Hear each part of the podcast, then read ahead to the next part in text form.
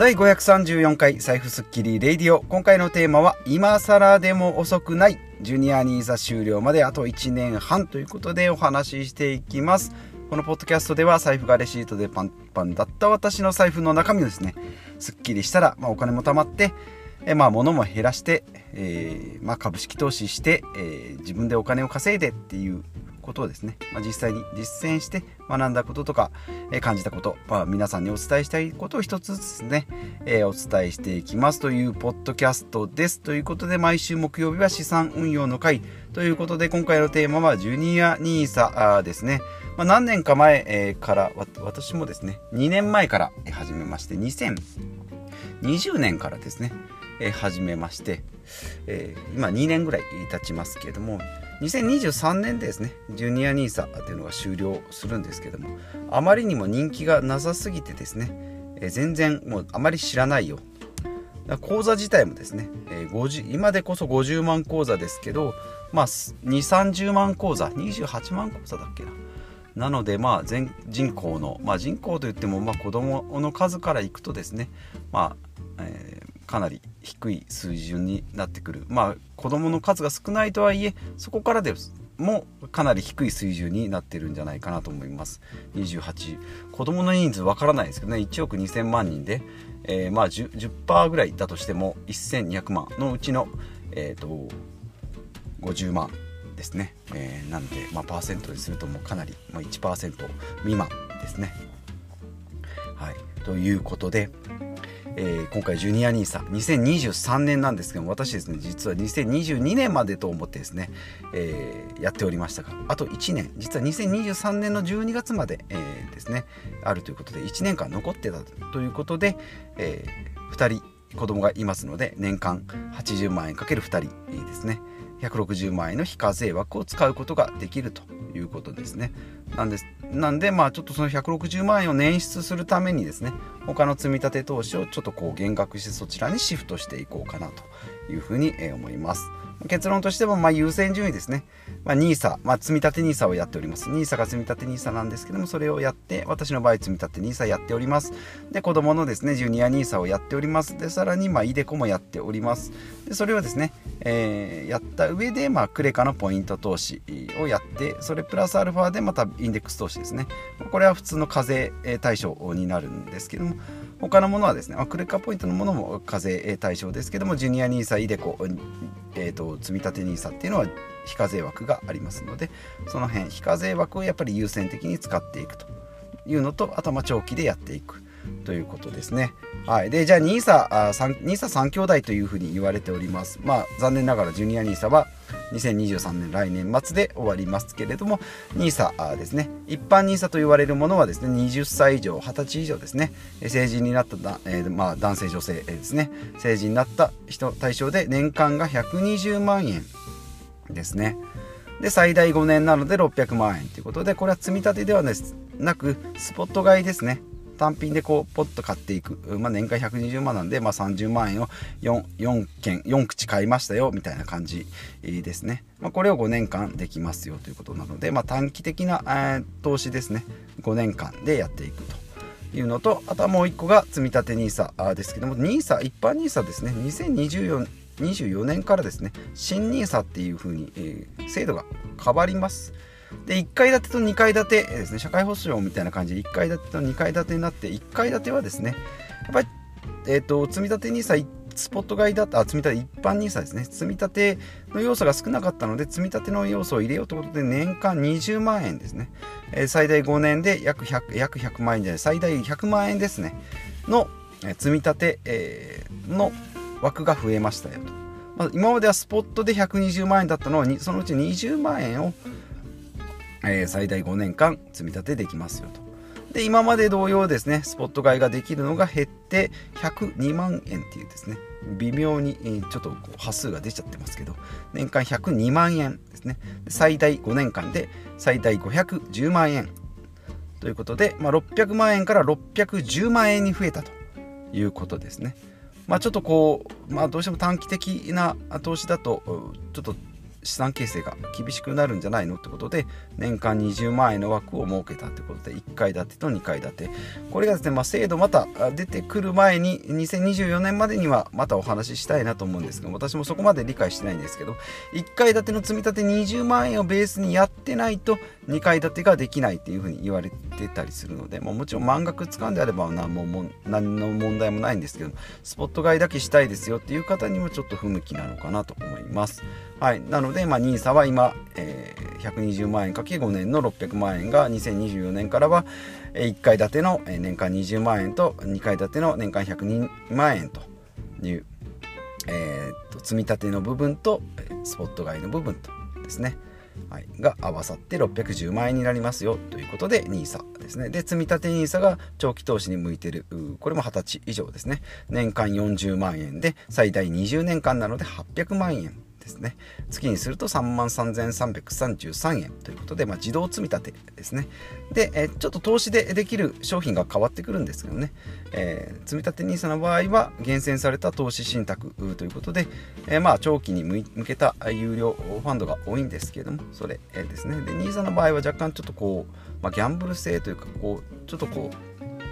乱高下が激しいようなものも入ってたりするということで積み立て NISA の方が数が少なかったのかな。ちょっとこの辺がですね詳しく調べてないんですけどもまあ長期に向けたものが積立 NISA の方は多いということですね。で、ジュニア NISA はですね、まあ未成年ですね、子供ですので、じゃあ子供なんて株なんかできるわけないじゃんって思うかもしれないんですけど、まあやるのは親とかですね、祖父母とか、そういう親権が持ってたり、えその、えー、財産を、まあ、コントロールというか、えー、まあ長期的にですね、要は学資保険みたいな感じですね。今までは私もやっておりました学資保険、えー、やってましてね、まあ貯金ができないから学資保険やってるんだよと。15歳になったらなんかお,、えー、おめでとうって言っていくらかもらえて、えー、高校卒業したらまたいくらかおめでとうって言ってお金がもらえるよって言うんですけどそのおめでとうのお金ですね。自分のお金なんですよね、なので、えーと、10年。5年、えーと、6年と10年やったものを解約しましたけど、まあ、その時点でですねえー、元本元本割れか、えー、しておりましたけれども、まあ、それでもですね積立 NISA で始めたタイミングがまあちょっと良かったので、まあ、この2年ですけれども、まあ、金額は増えているということをですね。なのでもこれも続けていきたいなと思いますジュニア NISA で2023年に終わるんですけども終わるがゆえにですね、えー、今までですね18歳まで引き出しができなかったものが2023年以降は引き出しができるってことで、えー、制度が廃止になった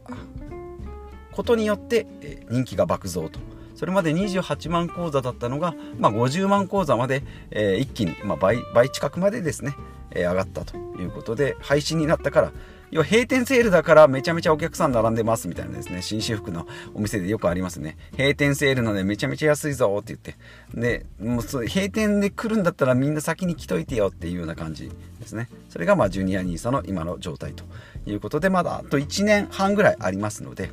まあこの1年はちょっと短いかもしれないんですけど80万円をまあ、ちょっときついかもしれないですけど20万20万30万みたいな感じですね、えー、入れていくと今月今年の枠が80万円使えると。で来年はですねフルで80万円を、まあ、鳴らしていくと6万6666円か、えー、かける12で大体まあ80万円ぐらいになるので、まあ、その辺を調整しながらやっていくと、えー、今からでも160万円の投資ができますよと、まあ、非課税枠の投資なのでね通常であれば20.315%税金取られるんですけども、まあ、その分が免除されますよということで、まあ、この辺の税金免除はですねジュニア NISA も積立 NISA も普通の NISA も同じと。いうことですね。まあ、イデコの場合はですね、若干ちょっとこう毛色が違いまして、コツコツ積み立てする、その投資金額も非課税になったりするんですけども、引き出しをするときに、えー、課税、え、対象になったりですね、もらい方もなかなか難しいっていうのがイデコですので、えー、ハードルがちょっと高いんじゃないかなとえー、思いますし、60歳までは引き出しができないっていうガチホールドですね。まあ人気のなかったジュニア兄さんもですね、ガチホールドだから18歳まで引き、18歳まで引き出しができない。高校受験でお金がいるのに、中学受験でお金がいるのにっていうのに出せなかったっていうのが、えー、人気のなさだったので、まあイデコもですね、そういう部分では、まあ節税のメリットは高いですけども、えー、っと、資金拘束のところでいくと、メリットがちょっと薄いのかなというふうに思います。で、手続き上ではですね、やっぱり積立 NISA、NISA が一番、まあまだそれでもやりやすいかなと思います。で、ジュニア NISA の場合、子供の口座だったりするんですけども、子供の口座は作れても子供の証券口座、証券口座は作れるけど、証券口座の、えーと、管理口座は、え、みずほで、えー、作らないといけないとかって、ちょっとですね、ややこしいので、レベルはちょっと高いのかなと思います。で、イデコは会社にいちいち言わないといけないので、さらに難しいかな。なので、一番簡単なのが NISA と積立 NISA。で、その次にジュニア NISA。で、一番めんどくさいのが、イデコっていう順番になってくるんじゃないかなというふうに思います。まあそういういろんな制度の中で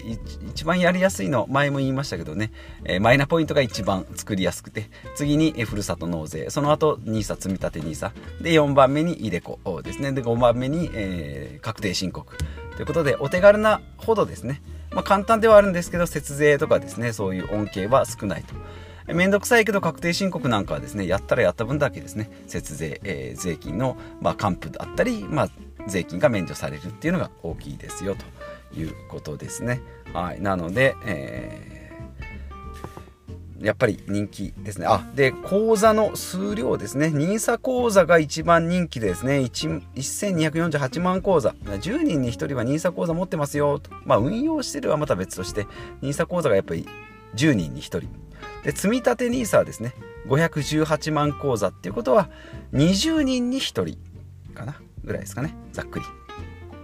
でジュニア NISA の場合は、まあ、人口比率なんですけどもそこからまた10分の1なんで200人に1人ですね、えー、なかなか。うち子供2人やってるっていうのはなかなかですね400分の1の確率で、えー、やってるということなので割とレアなのかなと。ですねで身近な、えーと、リアルなですね、えー、友人知人なんかにはやっぱ積み立て NISA は進めることはありますし、えー、実際それでやってる友人なんかもいますけどやっぱりジュニア NISA を進めるっていうのはなかなかいないですね。まずジュニア NISA を進める前に積み立 NISA をしてないっていう人が多いのでで積立 NISA を進めようと思っても積み立てるお金がないよって言われるのでその前の節約のところに、えー、話がなってですね格安 SIM のところの話になるんですけども、まあ、そこから先に進めないっていうのが現状かなと。え思いますのでハードルはですねまず節約してお金を捻出する捻出したお金を効果的に株式投資をしていくで株式投資をして、えーまあ、積立 NISA で満額いったらその後の子供のお金をする。お金を準備してジュニア NISA を始めていくですね、もうこの辺全部保険の解約だとかですね、えー、学資保険とかもそうだし生命保険医療保険の解約とかですね、えー、減額とかで浮いたお金でやっていくとかですね、えーと、格安 SIM にしてお金が浮いた分で投資をしていくっていうような、えー、ループになっていかないとなかなかお金がね、えー、ないんだよって。まあそれは今までしてなかった生活をしてるのでその中から投資の金額を出すっていうのは非常に難しいと思うんですけどね。一回その辺のこういい投資ループに入ってくるとこの辺もですねマックスで使えるようじゃなようになるんじゃないかなと思います。非課税枠を使ってさらにはまあ余力があればクレカポイント投資ですね。でプラスアルファでなんか ETF とかっていうのを、えー、やることができればですねかなり資産形成では強く長期的に見ればですね、えー、増えていく、えー、ポートフォリオが作っていけるんじゃないかなとえいうことですね。はい。で、えー、今回のジュニア NISA のポイント3つですけれども、えー、人気がなさすぎて来年終了ということで、えー、残念ながらですね、まあ、50万口座しかなかったのでですね、えなくなります。まあ、また、え違う形になって帰ってくるかもしれないんですけども、ジュニア NISA は良くなかったと。まあで、2つ目が終了するからこそ旨味が出たってことで、え資金拘束がですね、18歳までできなかったものが23年、2023年以降はできますよということで、まあ、その28万口座から50万口座に増えたですね22万口座の人たちはこの辺のですねメリットを生かそうと思って口座開設に踏み切ったと。いうことですね私もその一部かもしれないですね終わるから終わると知ってから始めましたので残り3年ですけどね、えやることができたということですね。で、3つ目が非課税枠を優先的に使おうということで、NISA と積立 NISA とイデコ、あ、NISA と積立 NISA とジュニア NISA、この3兄弟をまずまあ、そのうちのどっちか NISA か積立 NISA はどっちかしかできないので、え積立 NISA とジュニア NISA でプラスアルファで iDeCo ですね。この辺を優先的に使っていこうということです。ということで今回のまとめはですね非課税枠を優先に使うために、まあ、NISA、積立 NISA、イデコ、ジュニア NISA の枠を把握しておくということですね。で、まあ、自分の資産をですね、しっかり把握して10年20年の長期、計画資金計画を、組んでいきましょうということで私もですね、え3年ぐらい前から、始めまして資産の8割をですね株式投資にぶち込むという計画のもとですねこの非課税枠を効率的に使いながらあとクレカポイントの投資も効率的に使いながらやっておりますがこのジュニア NISA の枠はですね160万円あと1年残ってますので、他の課税の対象の積み立てはですねちょっとお休みしてジュニア NISA の方に振っていこうかなと思いますし、まあ、それでもちょっとお金が、ね、厳しいようであればクレカのポイント投資も、ちょっと減額していく算段もしておりますのでこの辺ですね、まあ、残り1年ですけれども、ちょっと、